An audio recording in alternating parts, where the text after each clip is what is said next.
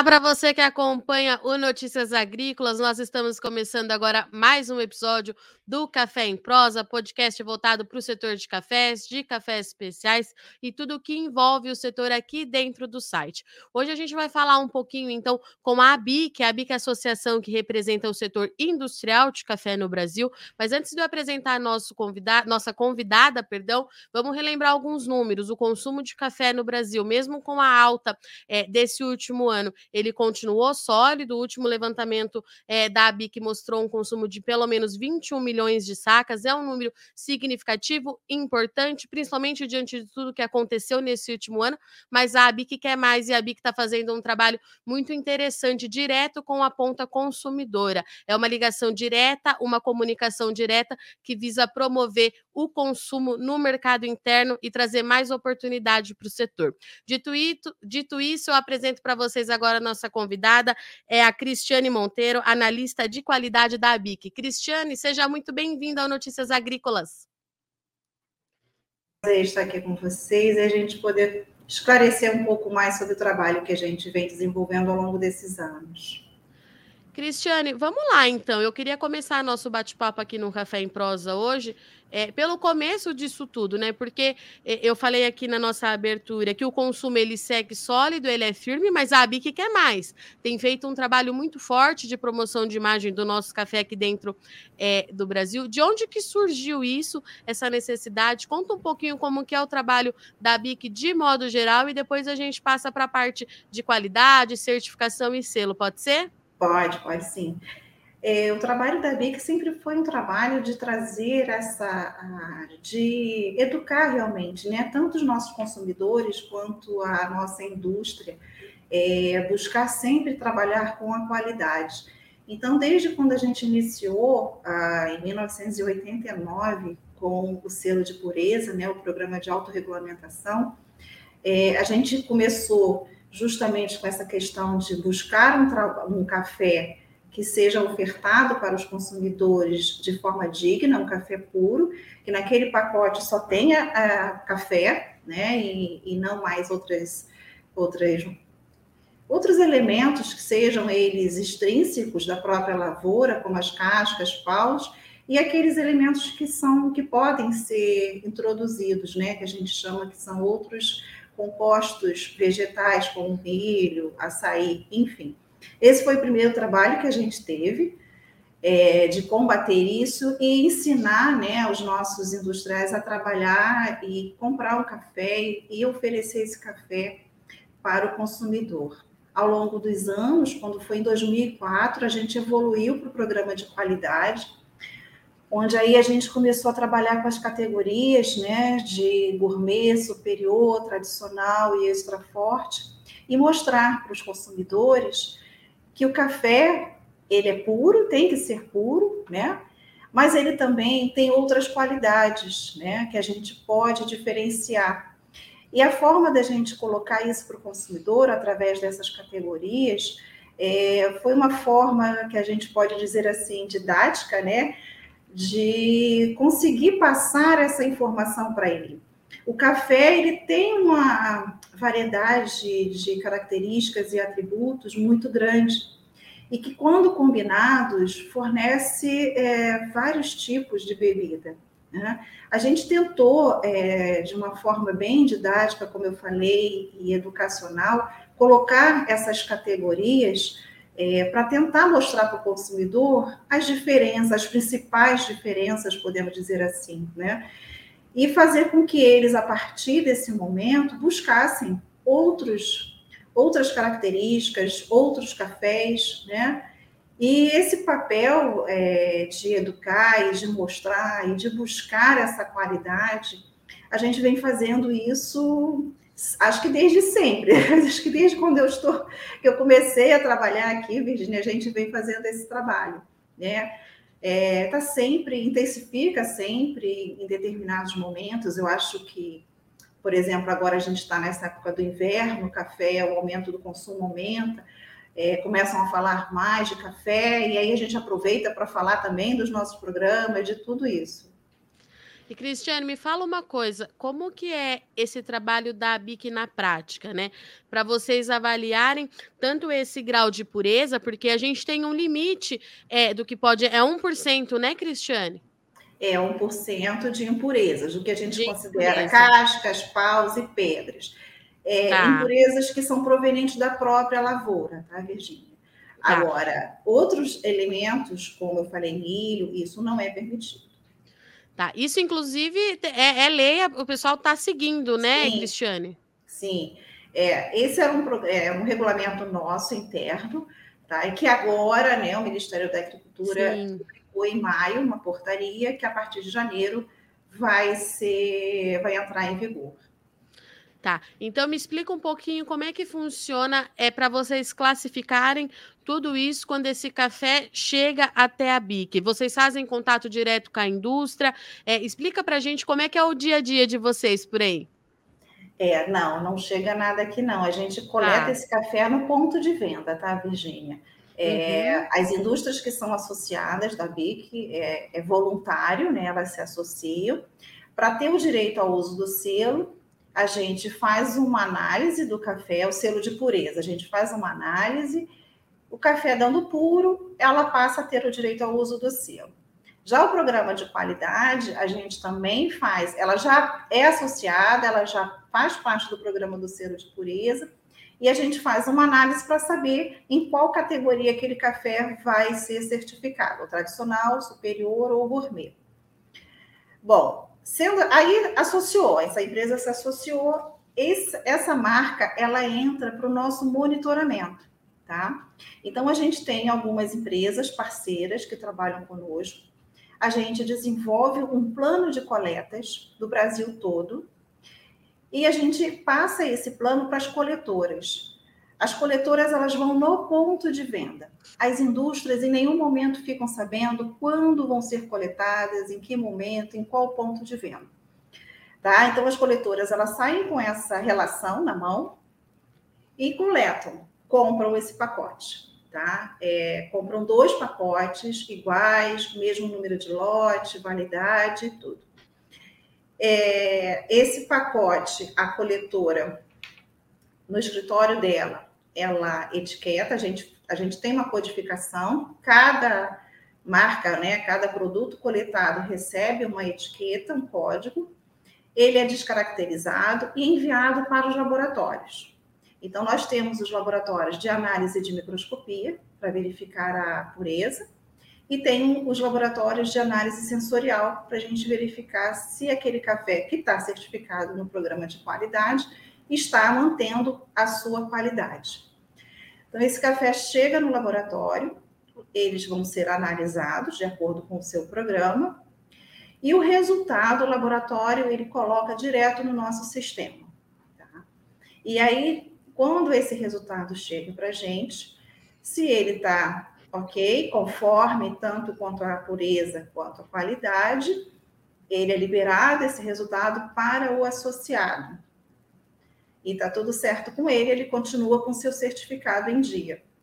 Já aquele café que é pego com algum percentual de impureza é, ou fora da nota de qualidade, né, que ele está certificado, ele vai passar por um processo administrativo interno nosso, tá? Até o momento, é, o que aqui é, o que prevalecia era o nosso regulamento interno, né, do programa, programa que foi elaborado pela BIC. Então nós temos o nosso regulamento, todos os nossos procedimentos. Quando uma indústria aceita a se associar na, BIC, ela assina esse que está de acordo com esse regulamento. Então ela assim, ela aceita que ela pode passar por um processo caso ela é, infrinja alguma lei é, alguma exigência que conste nesse regulamento. E Cristiane, dito isso, é, o programa teve início então em 2004, já tem um bom período aí. Como é que tem sido o retorno, né, do consumidor final e também da indústria é, para vocês? Acho que a gente já tem um tempinho aí significativo que dá para você comentar um pouquinho para gente. Então, assim, o retorno tá, é, foi bastante positivo, né? A, as indústrias até hoje buscam é, fazer essa certificação. É interessante falar também, Virginia, que o programa de qualidade é o único no mundo que avalia o produto final, tá? É, a, a, o desenvolvimento dessa metodologia do programa de qualidade levou uns quatro anos, mais ou menos, para a gente chegar a um ponto onde a gente conseguia, conseguisse ter uma equipe treinada para fazer uma análise sensorial do café torrado e moído já pronto para o consumidor. Então, assim, o café que hoje a gente encontra no supermercado com o selo de tradicional, superior ou gourmet, é aquele café que o consumidor vai levar para casa com aquelas características da certificação, tá? Ele, o coletor ele pega exatamente aquele café que o consumidor leva para casa. E é aquele café torrado e moído, independente da embalagem, se é almofada, vácuo, post, que é analisado e que é certificado em uma dessas categorias. Então, assim, não existe outra metodologia no mundo que avalie o café torrado moído. Foi uma metodologia desenvolvida por nós, por toda a equipe técnica que desenvolveu isso lá em 2004. E lógico que ao longo desses anos, né, é, sempre tem as suas atualizações, enfim. Então, assim, a aceitação do consumidor, quando a gente faz um trabalho de degustação, mostrando essas três categorias, as diferenças dessas categorias. É, é, nítida a percepção deles, né? E eles ficam bastante satisfeitos em poder saber e contar com, essas, é, com esses cafés é, diferenciados e que estão realmente é, disponíveis para eles, né? E é esse o, o trabalho que a gente vem fazendo, eu acho que está dando um resultado bem positivo, sim. E Cristiane, a gente pode considerar que esse trabalho ele é positivo tanto para o consumidor final, que ele compra um produto confiável, mas ele traz também mais segurança para a indústria e traz na outra ponta para o produtor também, né? A gente pode considerar isso? Sim, para a cadeia toda. É, é, é, eu acho que ele. Porque a gente não visa somente o consumidor final, né?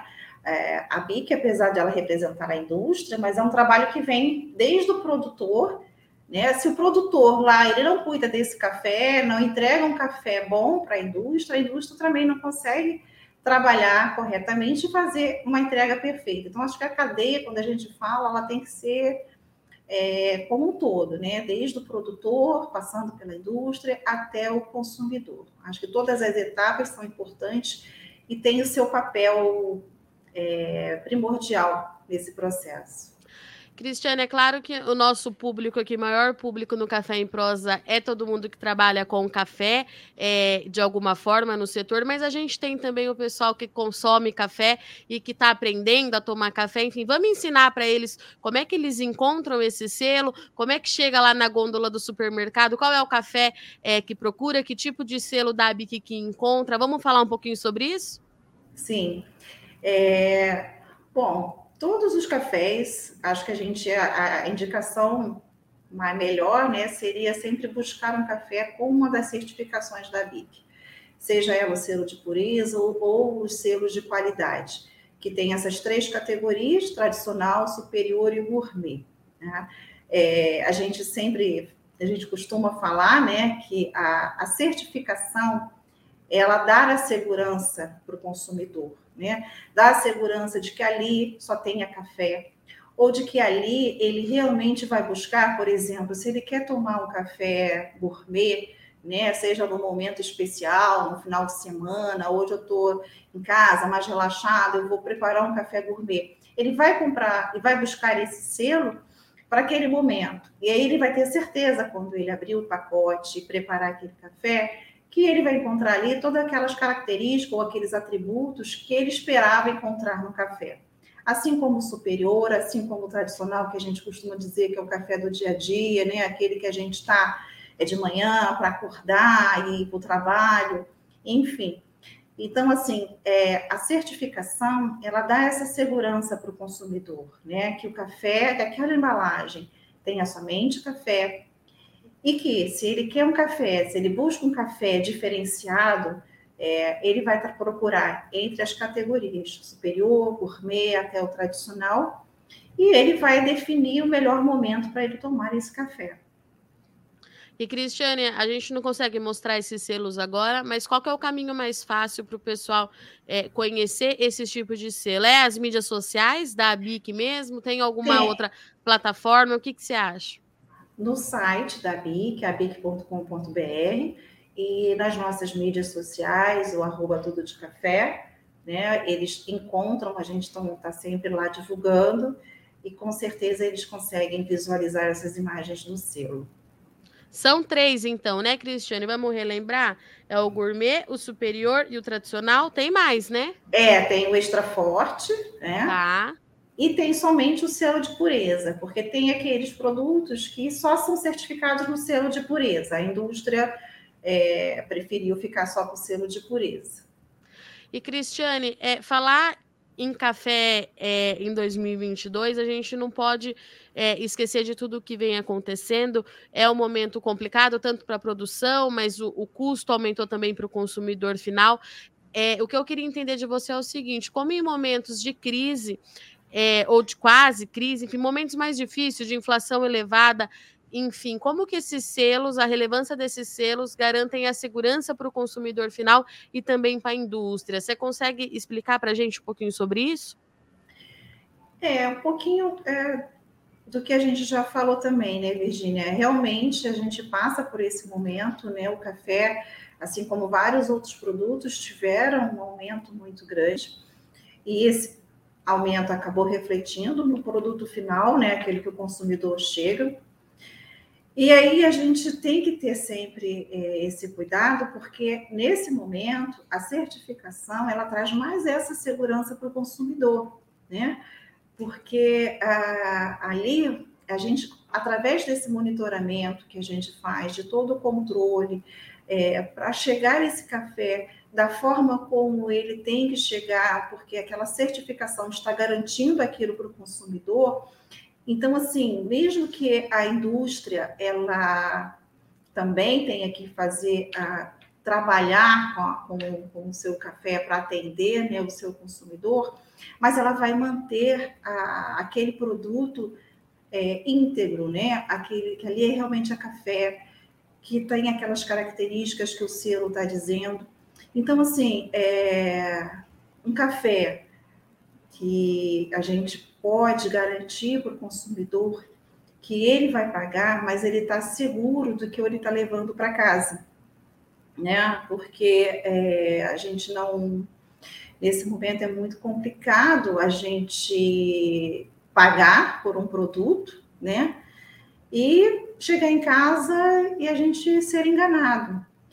Então, a certificação, todo o processo da certificação, todo o controle, o monitoramento, ele visa exatamente isso: é garantir para o consumidor que ele não vai ser enganado, tá? que ele vai comprar aquilo que ele quer, que a, a escolha é sempre do consumidor, né? o que ele quer de característica, enfim, mas que seja aquilo que ele realmente está comprando, café e na categoria que ele quiser. Essa é a, a eu acho que é a, é a principal o, o objetivo né, que a, e a certeza que a gente pode estar passando para o nosso consumidor. Cristiane, muito obrigada pela sua participação, disponibilidade em conversar com a gente nessa sexta-feira aqui no Café em Prosa. Eu deixo o convite aberto para você voltar mais vezes. A Bi, que é sempre muito bem-vinda aqui também no Café em Prosa, no Notícias Agrícolas. Um bom final de semana aí para você, para sua equipe toda e até a próxima. Obrigada, Virginia. Nós é que agradecemos. Até a próxima. E para você que acompanha mais um episódio do Café em Prosa, muito obrigado pela sua audiência. Eu vou agradecer aqui o Lenilson Menezes e o João Batista Rezende Guedes, que deixou comentário aqui no nosso bate-papo. É sempre muito legal quando vocês interagem com a gente aqui no podcast, nas nossas entrevistas. É sempre muito bom conhecer um pouquinho mais de quem está do lado de lá. Eu agradeço muito sua audiência em companhia. Lembrando que está acontecendo no site do Notícias Agrícolas a votação da melhor história de um agricultor. Nós já escolhemos as cinco histórias, são cinco histórias realmente inspiradoras do agronegócio. Você pode entrar lá e fazer sua votação assiste todos os vídeos, eles são curtinhos, tem dois minutinhos, você consegue é, conhecer um pouquinho mais de quem está no campo, tem é, histórias de vários setores, tem cafeicultura também, e a gente conta muito com o seu voto para a gente saber quem vai ser o grande campeão dessa segunda edição do Prêmio do Notícias Agrícolas, tá certo? O Café em Prosa vai ficando por aqui, mas nossa programação no INA continua, não sai daí que já já a gente está de volta.